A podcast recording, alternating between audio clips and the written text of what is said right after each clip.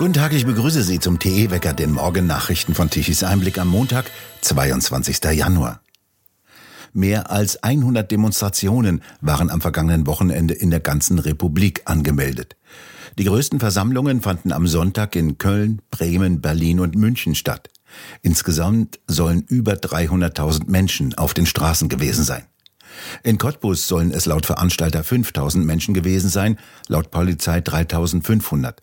Dort nahm auch Brandenburgs Ministerpräsident Wojtke von der SPD teil.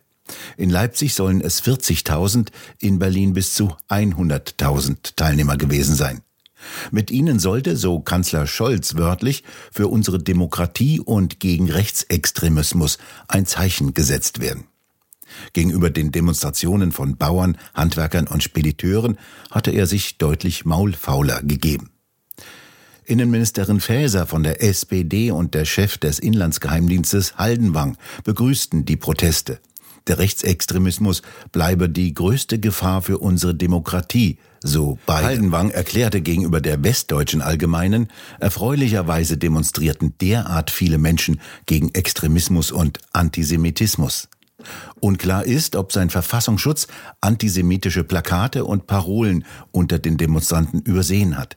In München organisierte die autonome Antifa München einen eigenen Antifa-Block. Dort demonstrierte auch die Linksjugend Solid, die in einigen Bundesländern vom Verfassungsschutz beobachtet wird.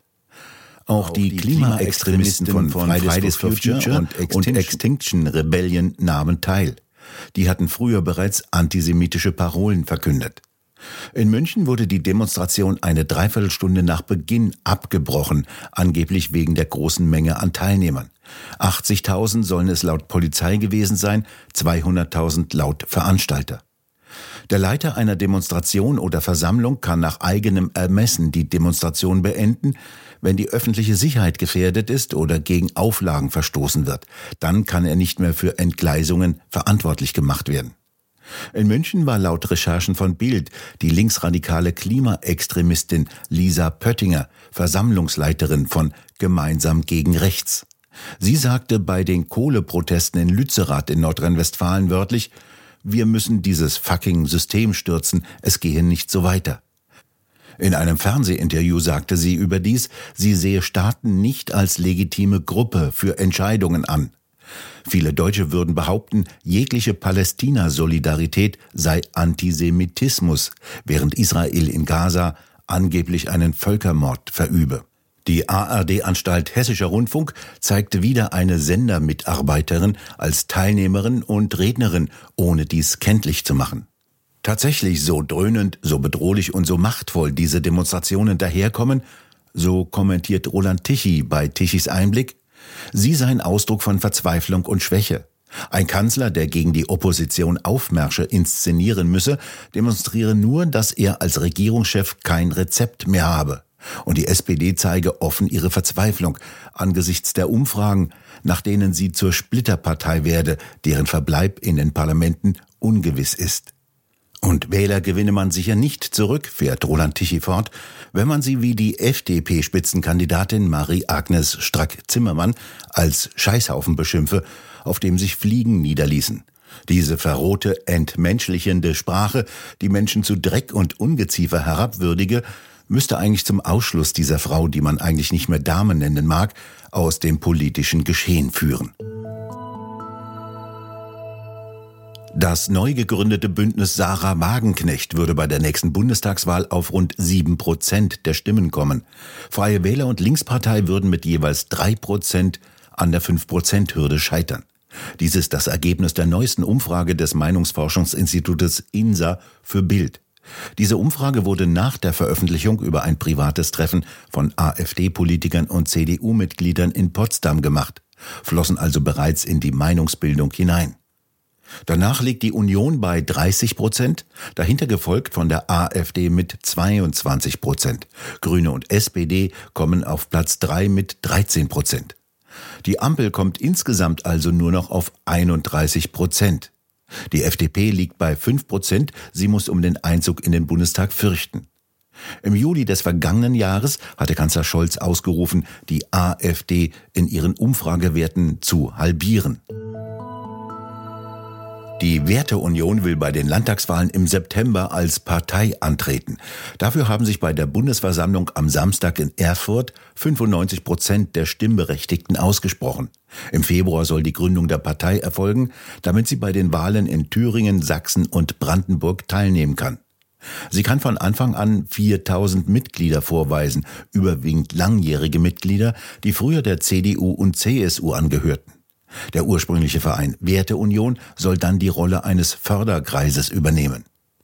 Wir werden ab sofort ein professionelles Team aufbauen, um die Partei voranzutreiben, sagte Hans-Georg Maaßen von der Werteunion im Gespräch mit Tichys Einblick.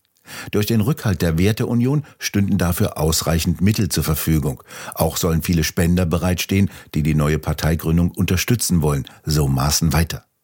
Formell ist Maaßen am Samstag das Mandat erteilt worden, die Gründung einer konservativ-liberalen Partei unter diesem Namen auf den Weg zu bringen. So kann auch Namen und Logo der Werteunion genutzt werden und die Landesverbände des Vereins als Basis für die regionale Verankerung. Der Vorsitzende der Werteunion, der ehemalige Präsident des Verfassungsschutzes, Hans-Georg Maaßen, hat die Gründung schon vor zwei Wochen angekündigt. Zur AfD solle es keine Brandmauer geben, man wolle sich gesprächsoffen zeigen.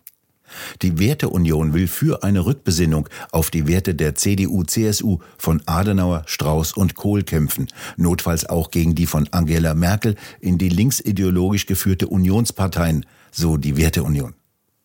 Maaßen sagte gegenüber Tischis Einblick, dass er sich programmatisch an wertekonservative Positionen der CDU orientieren wolle, wie sie bis zur Zeit von Helmut Kohl vertreten wurden.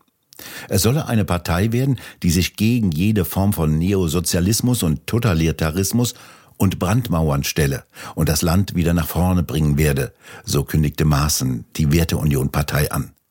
CDU-Chef Merz hatte eine Mitgliedschaft in einer etwaigen neu gegründeten Partei als mit der Mitgliedschaft in der CDU unvereinbar bezeichnet. Der Ökonom Markus Krall, der seit Monaten für die Parteigründung trommelt, wird keine Führungsrolle im Vorstand übernehmen. Er werde aber trotzdem die Inhalte im Sinne Ludwig Erhards maßgeblich mitbestimmen, sagte er gegenüber Tichys Einblick. Allerdings ist es auch zu inhaltlichen Auseinandersetzungen zwischen Krall und Maaßen gekommen, berichtet Tichys Einblick. Krall vertritt eine ultraliberale Position und will beispielsweise die Anzahl der Bundesministerien auf drei, auf Verteidigung, Finanzen und Außenpolitik reduzieren. Mehr Staat brauche kein Mensch, sagt er, und stellte sich bewusst hinter die Programmatik des neuen argentinischen Präsidenten Milei. Milay trat im Wahlkampf mit einer Kettensäge als Symbol dafür auf, wie er den verfetteten Staat verkleinern will. Krall nennt seither die Kettensäge mein Lieblingswerkzeug. Maaßen wiederum fürchtet, dass derartige Aggressivität die neue Partei in Misskredit bringen könnte und gibt sich bewusst gemäßigter und staatstragender. In Wiesbaden haben CDU, Grüne, SPD und FDP der AfD den Posten der hessischen Landtagsvizepräsidentin vorenthalten.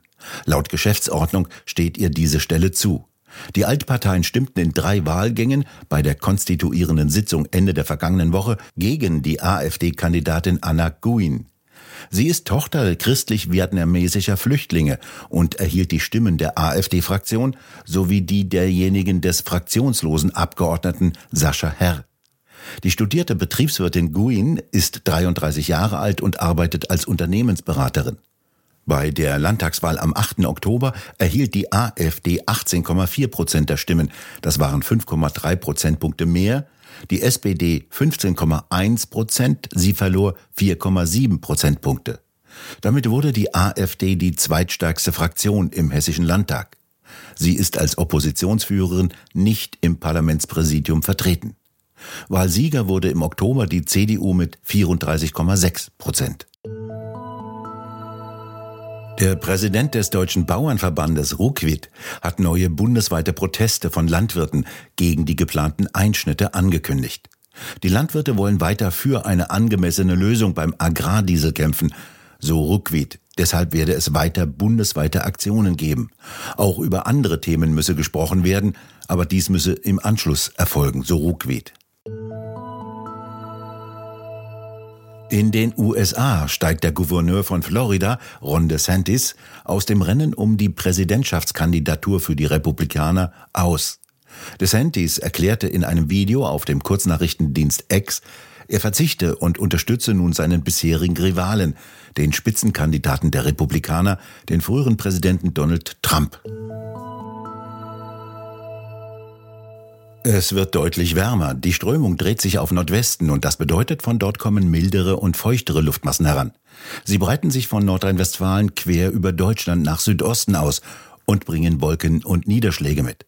Im Osten, wie etwa in Dresden, gibt es gegen Mittag nur leichte Niederschläge bei Temperaturen um die 7 Grad. Ansonsten bewegen sich die Temperaturen heute bereits bei 8 bis 11 Grad. Und es wird vor allem an der Küste wieder stürmisch. Ebenso am Mittwoch, wenn das nächste Sturmtief ankommt. Es wird also wieder Strom in Deutschland geben. Und damit zum Energiewendewetterbericht von Tichys Einblick. Gestern Mittag um 12 Uhr benötigte Deutschland eine elektrische Leistung von 65 Gigawatt. Knapp 40 Gigawatt kamen von den Windrädern, kurzzeitig auch 8 Gigawatt von den Photovoltaikanlagen. Es war sogar so viel Windstrom mittags vorhanden, dass er exportiert wurde. Allerdings zu einem lächerlichen Preis von 38 Euro die Megawattstunde. Energiewende ist, wenn plötzlich viel Wind weht, die Windräder viel Strom produzieren, der aber ziemlich wertlos ist, weil der um diese Zeit kaum benötigt wird. Wir bedanken uns fürs Zuhören. Schön wäre es, wenn Sie uns weiterempfehlen. Weitere aktuelle Nachrichten lesen Sie regelmäßig auf der Webseite tichiseinblick.de und wir hören uns morgen wieder, wenn Sie mögen.